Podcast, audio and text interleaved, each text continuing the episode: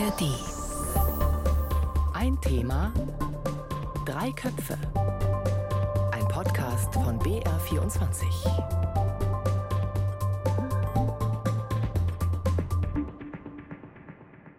Herzlich willkommen. Ich bin Linus Lühring und das ist ein Thema Drei Köpfe. Heute geht es um die Proteste der letzten Generation. Und diese Sendung, dieses Thema, das habe ich Anfang der Woche ausgewählt. Es gibt ja seit eineinhalb Jahren Demonstrationen, Menschen, die sich auf den Straßen festkleben. Aber mein Eindruck, da gibt es wenig konkrete Ergebnisse. Es gibt wenig Bewegung. Und diese These, die wollte ich heute diskutieren. Das Thema war fertig, das Konzept auch, die Fragen standen, aber dann hat es an der Tür geklingelt und das hat alles verändert. Und diese Tür, an der es geklingelt hat, die stand in Augsburg bei Ingo Blechschmidt war bei meiner Freundin. Äh, sie hatte mich noch daran erinnert, bevor sie gehen wollte, dass sie heute ein Paket erwartet. Deswegen dachte ich mir nichts Böses, als, dann, als es dann an der Tür klingelte. Das war dann aber die Polizei, 10 bis 15, ich weiß es nicht genau. Äh, Männer waren dann sofort in der Wohnung, wurde angefangen, meine Taschen zu durchsuchen und dann wurde mir irgendwann äh, erklärt, was mir vorgeworfen wird. Ingo Blechschmidt, das ist einer der führenden Köpfe der letzten Generation. Und der Grund, warum bei ihm durchsucht wurde, das ist die Bildung einer kriminellen Vereinigung. Das ist der Vorwurf. Und das wurde eben nicht nur bei ihm durchsucht, sondern auch bei anderen Personen in ganz Deutschland. Das war am vergangenen Mittwoch. Und Innenministerin Nancy Faeser von der SPD, die sagt, ja, das war genau die richtige Aktion. Die heutigen Maßnahmen zeigen, dass der Rechtsstaat sich nicht auf der Nase herumtanzen lässt. Das ist Nancy Faeser. Die Aktivistinnen und Aktivisten der letzten Generation, also im Visier der Behörden, eine Razzia. Darüber müssen wir jetzt heute reden. Ist das tatsächlich so, dass die letzte Generation eine kriminelle Vereinigung ist, die vielleicht sogar dem Staat und den Behörden auf der Nase herumtanzt? Was ist da dran? Und wie ist das Vorgehen der Justiz und auch der Behörden zu bewerten? Also das ist der Teil, den wir jetzt quasi aktuell hier unterbringen. Und der andere Teil, da geht es dann auch ums große Ganze. Das ist nämlich das, was ich ursprünglich vorbereitet hatte, nämlich die Frage, ja, was hat der Protest der letzten Generation gebracht? Mehr Bewusstsein für Klimaschutz und vielleicht auch die Frage, wie die letzte Generation und Demokratie eigentlich zusammenpassen. Meine These, da knirscht es. Da sprechen wir später drüber, hier in Ein Thema Drei Köpfe. Ich freue mich, dass Jan Zimmermann heute dabei ist aus dem Hauptstadtstudio in Berlin. Jan, du bist dort unter anderem für Themen rund um Umwelt- und Klimapolitik zuständig und du lebst in Berlin, da wo die letzte Generation in der letzten Zeit schwerpunktmäßig aktiv war. Hallo Jan. Hallo aus Berlin. Und Johannes Reichert ist da. Johannes, du bist Reporter in der Redaktion Landespolitik beim BR. Du hast aktuell auch über die Razzia berichtet und beobachtest auch die letzte Generation seit längerem. Und, auch das können wir schon mal verraten, du warst hier auch schon mal in ein Thema Drei Köpfe zur letzten Generation zu Gast. Das ist etwa ein halbes Jahr her. Diese Folge gibt es wie alle anderen auch zum Nachhören in der ARD Audiothek. Hallo Johannes, grüß dich. Grüß dich. Also, ich wollte eigentlich diese Folge von Ein Thema Drei Köpfe so locker flockig starten. Ich wollte Olaf Scholz zitieren, den Bundeskanzler, der hat vor wenigen Tagen erklärt, dass er, Zitat, es völlig bekloppt findet, sich irgendwie auf Straßen festzukleben. Ja, und dann wollte ich euch auch fragen, ähm, wann ihr selbst zuletzt Sekundenkleber benutzt habt. Aber sowas, das streiche ich jetzt. Ich finde, die Situation, die ist eigentlich viel ernster. Sowas passt nicht mehr. Deshalb jetzt starten wir mit der Frage, was war eure erste Reaktion, als ihr von dieser Razzia gehört habt? Johannes, fang mal an. Ja, ich war schon erstaunt, denn momentan finden die meisten Aktionen der letzten Generation ja in Berlin statt. Hier in München ist es ein bisschen ruhiger geworden zuletzt. Und äh, mich hat schon gewundert, dass die Behörden jetzt tatsächlich so durchgreifen und das auch ganz systematisch angehen. Denn dass es diese Ermittlungen gegen einzelne Mitglieder gibt, das wissen wir ja. Es gibt Strafverfahren, es gab auch schon Urteile. Aber dass jetzt so die gesamte Organisation sozusagen äh, beobachtet wird oder gegen sie ermittelt wird, das hat mich schon erstaunt. Es ist vielleicht schon auch eine Reaktion auf die letzten Blockaden und auch die vielen hässlichen Bilder, die wir ja auch von der Selbstjustiz sehen und auch zuletzt vielleicht auch diese Attacke gegen die Parteizentrale der SPD. Also es hat sich jetzt auch ein bisschen hochgeschaukelt zuletzt. Man muss vielleicht noch erklären, es war die Generalstaatsanwaltschaft in München, die eben diese Razzia, die diese Durchsuchungen angeordnet hat. Jan, auch die Frage an dich. Was hast du gedacht? Wie hast du reagiert, als du davon gehört hast, dass in ganz Deutschland 15 Objekte, 15 Häuser durchsucht wurden? Also ich war überrascht, ja, und dachte mir erstmal so, oh, was ist da los? Ich war vor allem über die Größenordnung überrascht. Also ich konnte mir das schon vorstellen. Also es war jetzt nicht so, dass ich mir gedacht habe, ui, was, das kann ich ja gar nicht glauben, sondern ich, ich konnte mir das schon vorstellen. Ich habe auch damit gerechnet, weil es war irgendwie klar, dass Behörden da ermitteln. Ich glaube jetzt nicht, dass das aufgrund der letzten Ereignisse war, sondern das sind ja Ermittlungen, die schon seit längerer Zeit laufen. Aber man muss ja immer wieder klar machen und auch klarstellen, es ist bislang nur ein Anfangsverdacht. Hm, ein Anfangsverdacht, der ja für heftige Diskussionen gesorgt hat. Schauen wir da noch mal ein bisschen konkreter drauf. Es gab also Durchsuchungen in verschiedenen Städten in Deutschland und im Zentrum stand die Sicherung von Dokumenten rund um Spendengelder, die die letzte Generation da eingeworben hat. Johannes, du hast aktuell darüber berichtet, hast die, die Hintergründe recherchiert. Der Verdacht ist, dass mit diesem Geld Straftaten finanziert worden sind.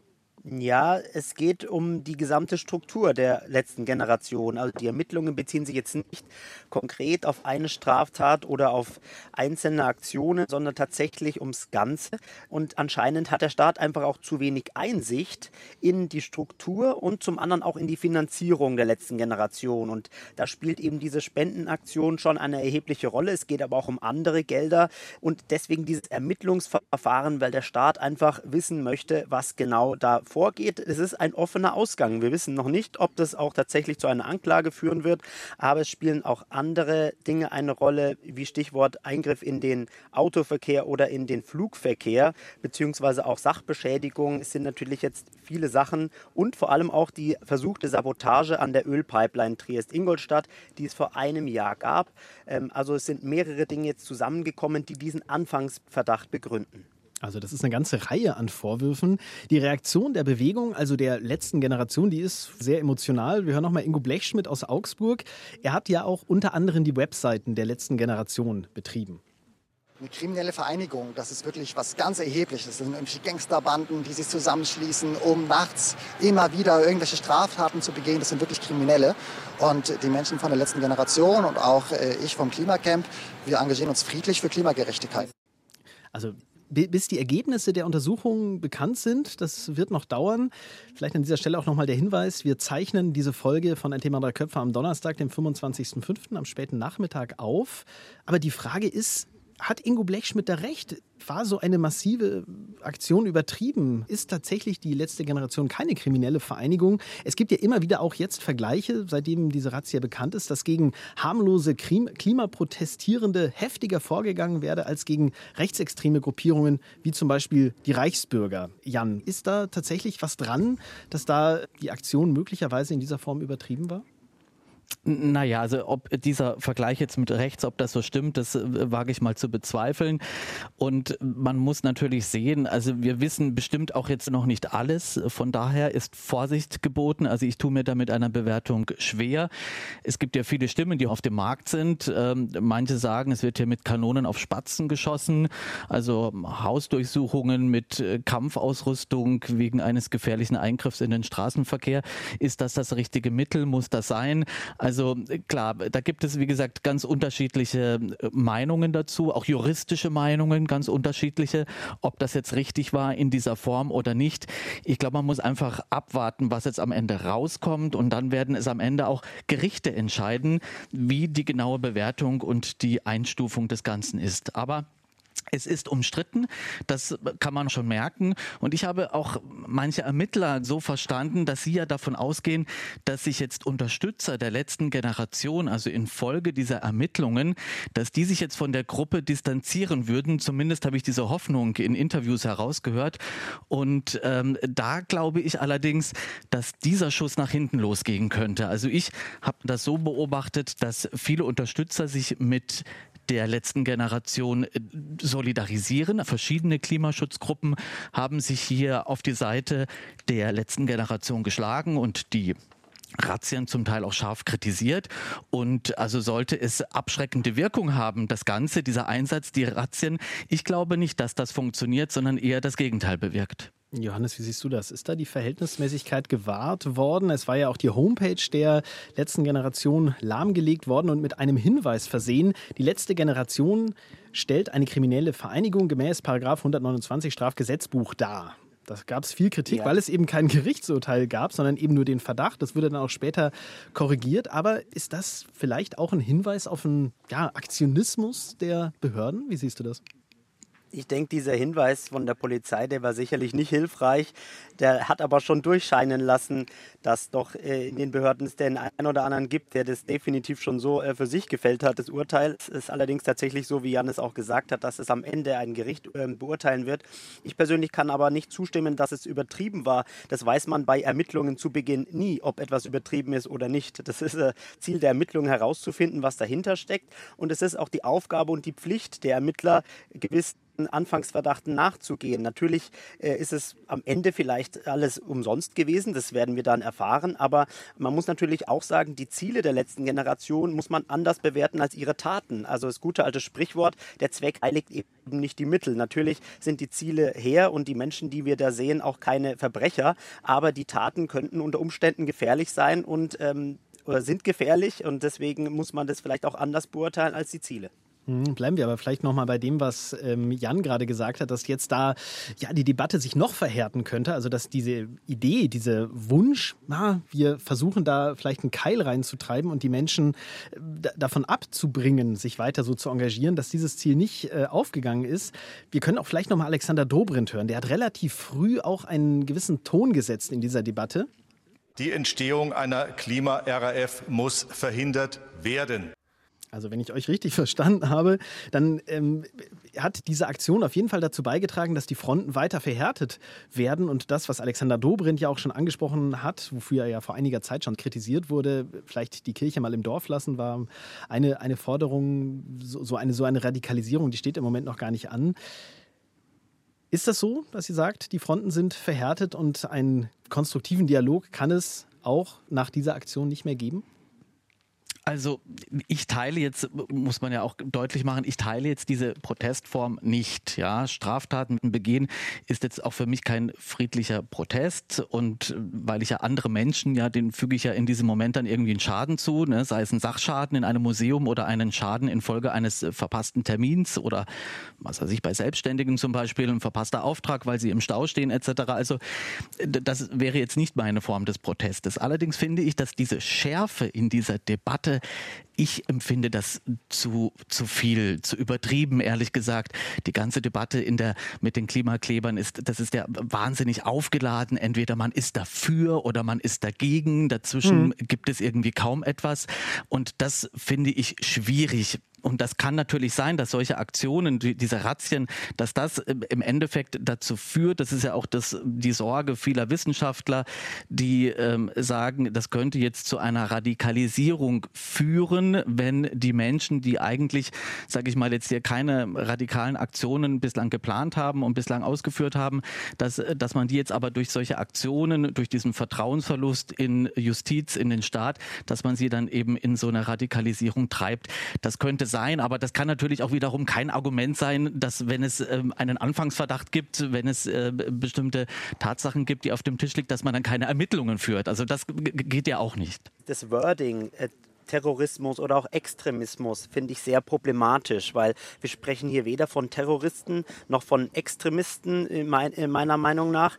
Ähm, es geht denen ja um was ganz anderes. Jedoch sind es natürlich trotzdem Straftaten und deswegen sind natürlich Ermittlungen auch irgendwo gerechtfertigt und die Polarisierung äh, ist natürlich ein Problem. Die wird allerdings, muss man auch zugeben, durch die letzte Generation natürlich herbeigeführt. Die wollen polarisieren. Sie wollen natürlich die äh, Öffentlichkeit aufrütteln durch sehr sehr krasse Aktionen, die zwangsläufig zu Polarisierung führen können. Das heißt, sie, es ist ein Stück weit auch ihr eigenes Ding, dass sie polarisieren wollen, zugunsten des Klimaschutzes, zugunsten einer Klimawende. Aber das ist die Frage, ob das tatsächlich am Ende auch bei rauskommt. Mhm, also halt Aber das ist ja genau die Strategie, ne, wenn ich das noch ergänzen darf. Also diese, dieses Provozieren und Irritieren, das erleben wir ja hier tagtäglich in Berlin. Also es gibt ja hier fast keinen Tag, wo äh, hier nicht Straßen gesperrt, äh, blockiert sind durch die Klimaschützer. Man hat schon so leichte Gewöhnungseffekte daran, weil es also wirklich ja ständig vorkommt äh, in der Hauptstadt, dass lange Staus sich bilden und ähm, hier große Blockaden herrschen.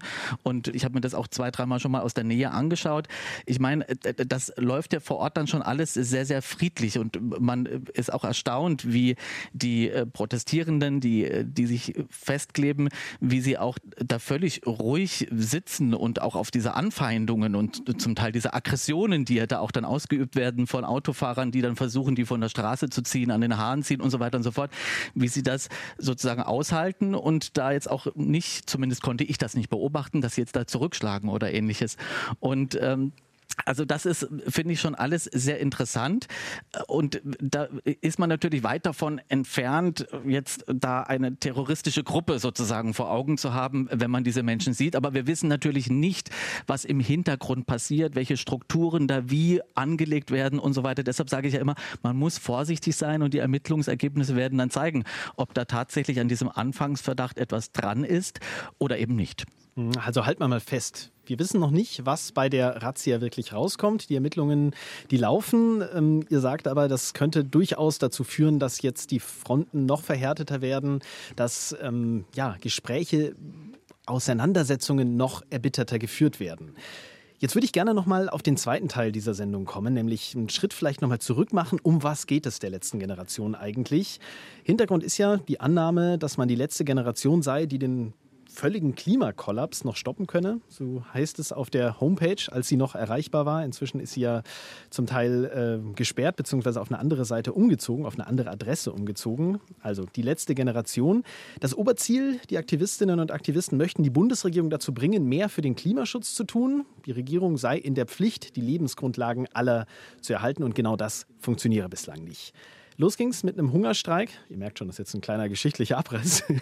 Los ging's mit einem Hungerstreik im Bundestagswahlkampf 2021 von Protestierenden und dann seit Anfang 2022 gab es immer wieder diese Straßenblockaden, Jan, die du gerade auch angesprochen hast, durch Festkleben und auch an Gemälden gab es zum Beispiel Klebeaktionen.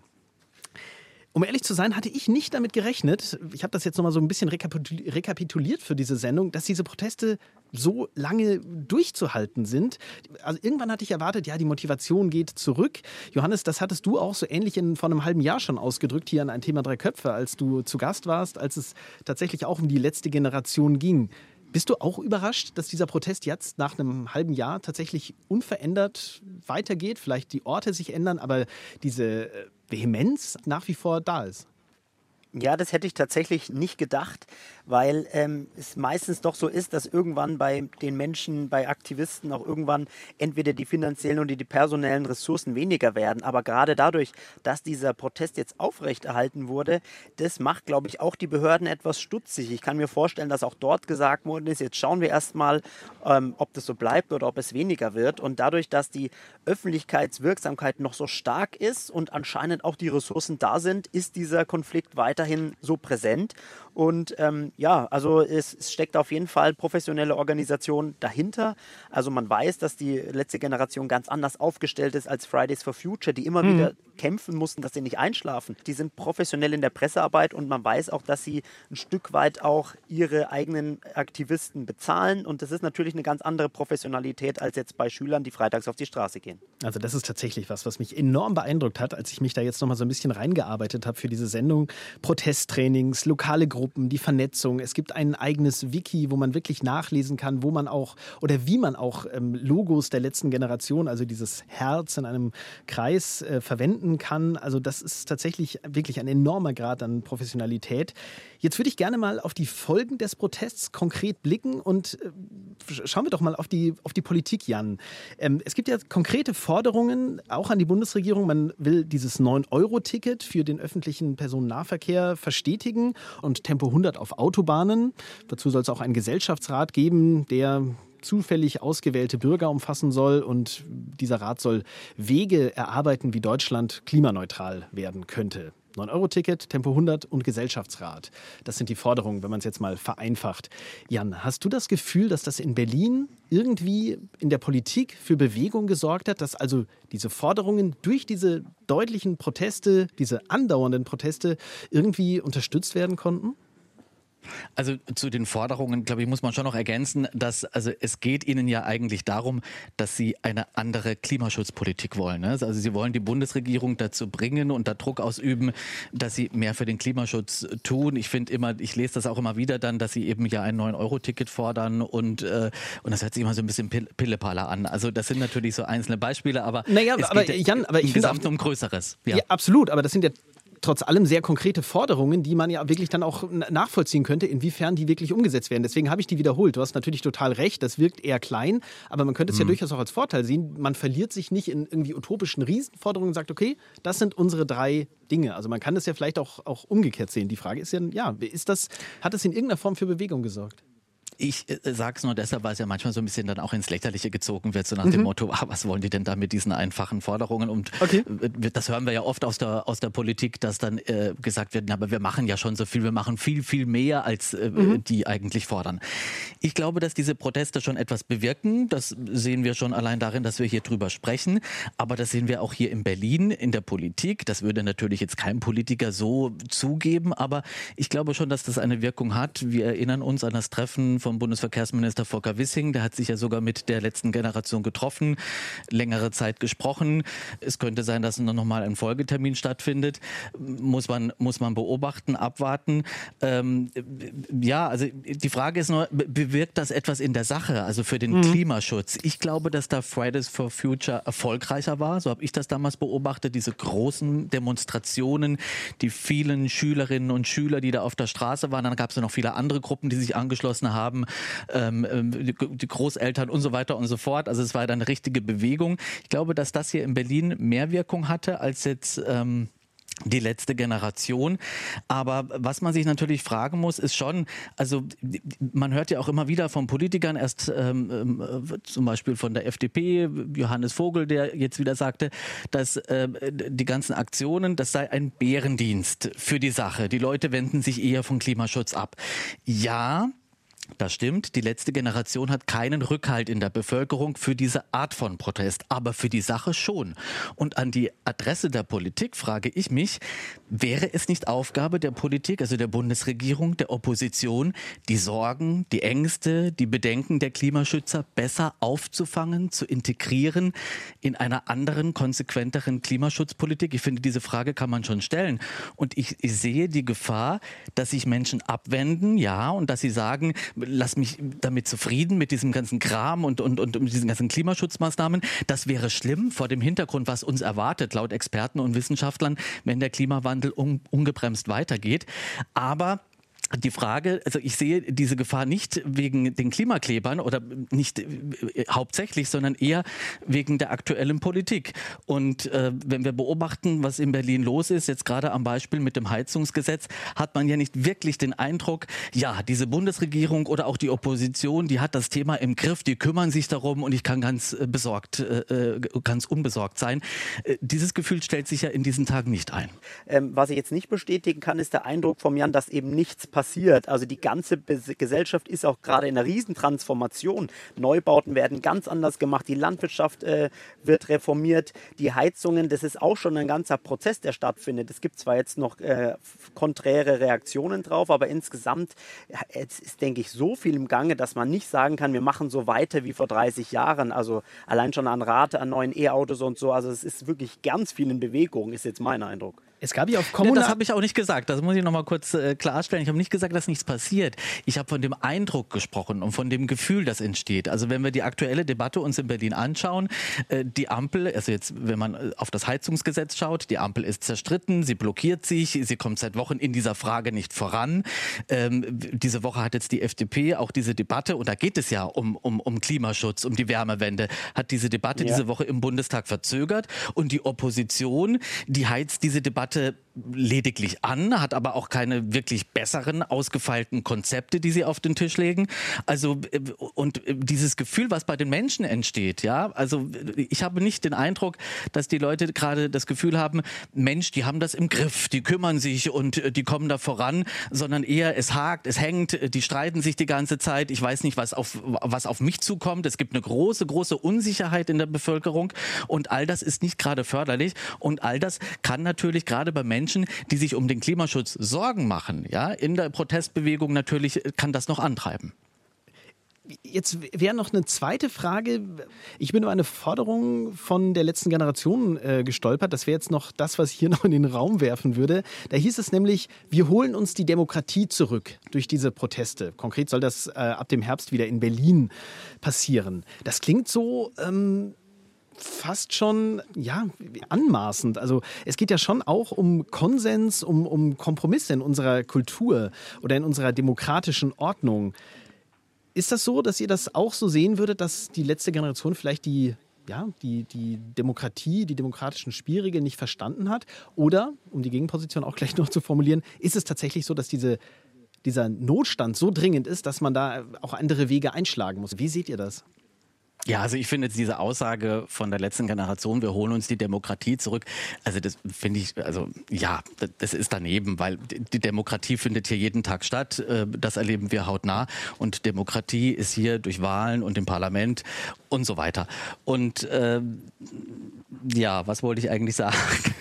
Aber ich wollte, ja, mir fehlen ein bisschen äh, die Worte, weil ich das halt überhaupt nicht teilen kann. Mhm. Ich bin viel mit Klimaforschern im Gespräch, mit Wissenschaftlern. Und da, wenn ich dann zu unterschiedlichen Aspekten und wenn ich denen gut zuhöre, dann habe ich nach diesen Gesprächen schon oft das Gefühl, wo ich mir denke, ui, meine Güte, was kommt da vermutlich noch alles auf uns zu, wenn wir äh, das nicht schaffen, diese Erderwärmung in den Griff zu bekommen und auf ein, auf ein bestimmtes Maß zu reduzieren. Also, äh, äh, also es ist ja schon ein gewisser Notstand, zumindest laut Wissenschaft ist der ja da und, und ist das Problem auch groß. Deshalb ärgere ich mich auch immer ein bisschen, wenn ich dann höre, ähm, gerade eben auch aus den politischen Reihen, ähm, ja, also lass uns da doch nochmal warten und wir können doch nochmal überlegen und ob das Gesetz jetzt dieses oder nächstes oder übernächstes Jahr kommt, das ist doch nicht so schlimm. Wir haben keine Zeit mehr. Also wenn man der Wissenschaft glaubt und äh, den Experten genau zuhört, dann ist das schon so, dass ein Druck da ist, dass wir zu Potte kommen müssen. Ja, klar muss man trotzdem Gesetze gut überlegen und gut, ausarbeiten. Aber wir haben nicht mehr noch Jahre Zeit, wo wir sagen können, ah, wir überlegen noch mal und wägen noch mal ein bisschen ab. Nein, wir müssen vorankommen, wir müssen schnell sein, um eben das Schlimmste zu verhindern. Das sagt uns ja auch die Wissenschaft.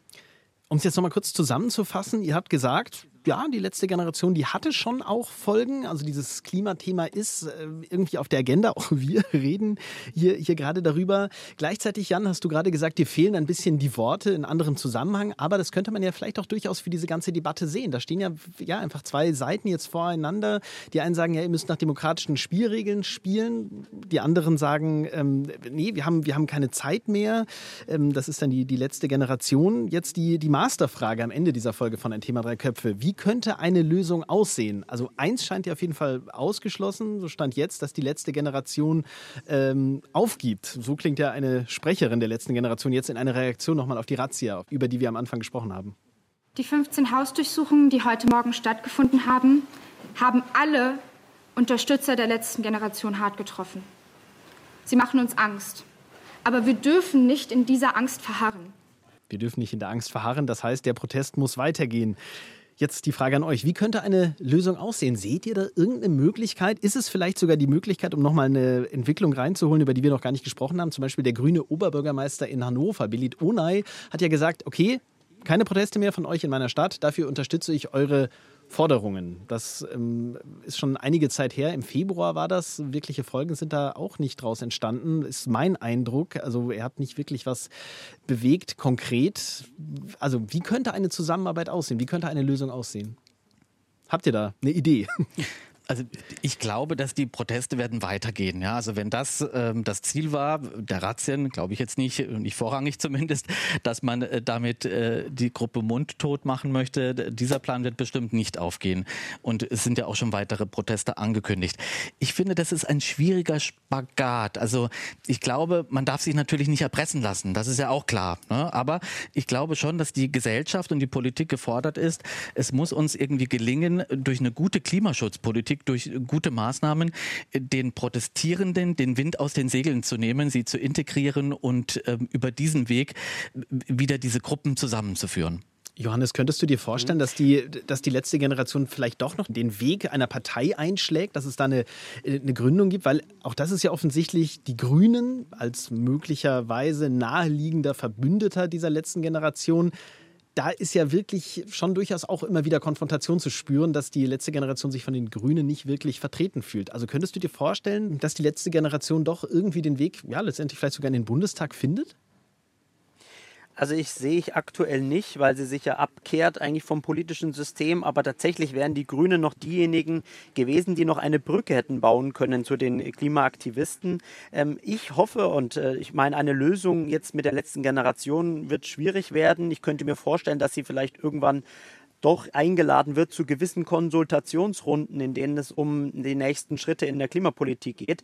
Aber ähm, ich hoffe auf eine Lösung, die tatsächlich effektiv zum Klimaschutz beiträgt, auch in Form von technischen Lösungen, Kohlenstoffspeicherung etc. Also ich hoffe und ich gehe davon aus, dass in den nächsten Jahren sehr viel innovative neue Möglichkeiten kommen werden, dass wir massiv runterkommen vom CO2 und vielleicht überlebt sich dann irgendwann auch die letzte Generation dadurch ich glaube auch nicht, dass die letzte Generation, dass die das als Ziele hat, sage ich mal jetzt als äh, politische Vereinigung, als Partei äh, hier aufzutreten, weil eigentlich, das ist ja genau das, wogegen sie kämpfen, ne? diese, diese langwierigen Prozesse. Sie wollen ja schneller und, und, und es muss ja. hier mehr Druck ausgeübt werden, etc. Also ich glaube, dass diese, dass diese und Demokra demokratische Prozesse sind halt manchmal langwierig, ja. Gesetzesverfahren sind manchmal langwierig, weil man halt, das ist Demokratie, weil man unter unterschiedliche Seiten anschaut, unterschiedliche Gruppen zu Wort kommen lässt, das sind halt die demokratischen Wege und die brauchen halt manchmal Zeit. Und aber genau diese Zeit oder diese Geduld beobachte ich bei der letzten Generation nicht. Also meine Idee war vielleicht ein bisschen naiv, wenn ich dich da richtig ähm, verstehe. Die war vielleicht, vielleicht gibt es ja, mhm. vielleicht gibt es ja einen Mediationsprozess eingeleitet durch die evangelische Kirche, denn mit denen haben die äh, Klimaaktivisten momentan eine gute Verbindung und wer weiß, ob die Kirche da vielleicht doch ein bisschen vermitteln kann zwischen den Seiten, wäre ja begrüßenswert. Ja, noch eine ganz das neue, wäre spannend. Noch eine ganz neue Option. Eine letzte Frage noch. Wir haben jetzt auch eben noch mal von der Klima-RAF gehört. Wir haben auch darüber gesprochen, dass diese Razzien äh, möglicherweise auch ja, zu, einem, ähm, ja, zu einer Verhärtung der Fronten beitragen können. Einfach noch eine kurze Einschätzung von euch. Könntet ihr euch eine weitere Radikalisierung vorstellen, so wie sie Alexander Dobrindt, der CSU-Politiker, ja vorhergesehen hat? Wäre das eine Option? Also auf der einen Seite eine Mediation oder eben vielleicht doch eine, ja, ich sag's nochmal, Klima-RAF, auch wenn ich den Begriff eigentlich nicht mag? Also ich kann es mir zur Stunde nicht vorstellen, möchte es aber auch zugleich nicht ausschließen, ähm, weil man ja auch nicht weiß, wir sehen ja nur das, was wir, wir sehen die Aktivisten, die auf der Straße sind, die sich äh, hier äh, festkleben, äh, welche Strukturen es im Hintergrund gibt, ob es Strukturen gibt, die irgendwie äh, kriminell schwierig sind und äh, größeres planen, äh, das wissen wir ja nicht und deshalb ist es ja auch gut, dass es Ermittlungsbehörden gibt, die sich das genauer anschauen, die auch andere Quellen Quellen haben als wir und die werden zu einem Ergebnis kommen. Ich denke, dass sich äh, das am Ende innerhalb der letzten Generation entscheiden wird, welche ähm, Stimmen dort die Oberhand gewinnen. Wenn es diejenigen gibt, die sagen, wir müssen noch krasser auftreten, um noch mehr Aufmerksamkeit zu erregen, wir müssen jetzt tatsächlich mal eine Ölpipeline in die Luft gehen lassen oder stoppen, dann wird es aber noch schwieriger beim gesellschaftlichen Zusammenhalt. Also ich kann mir nicht vorstellen aktuell, dass sie sich noch weiter radikalisieren.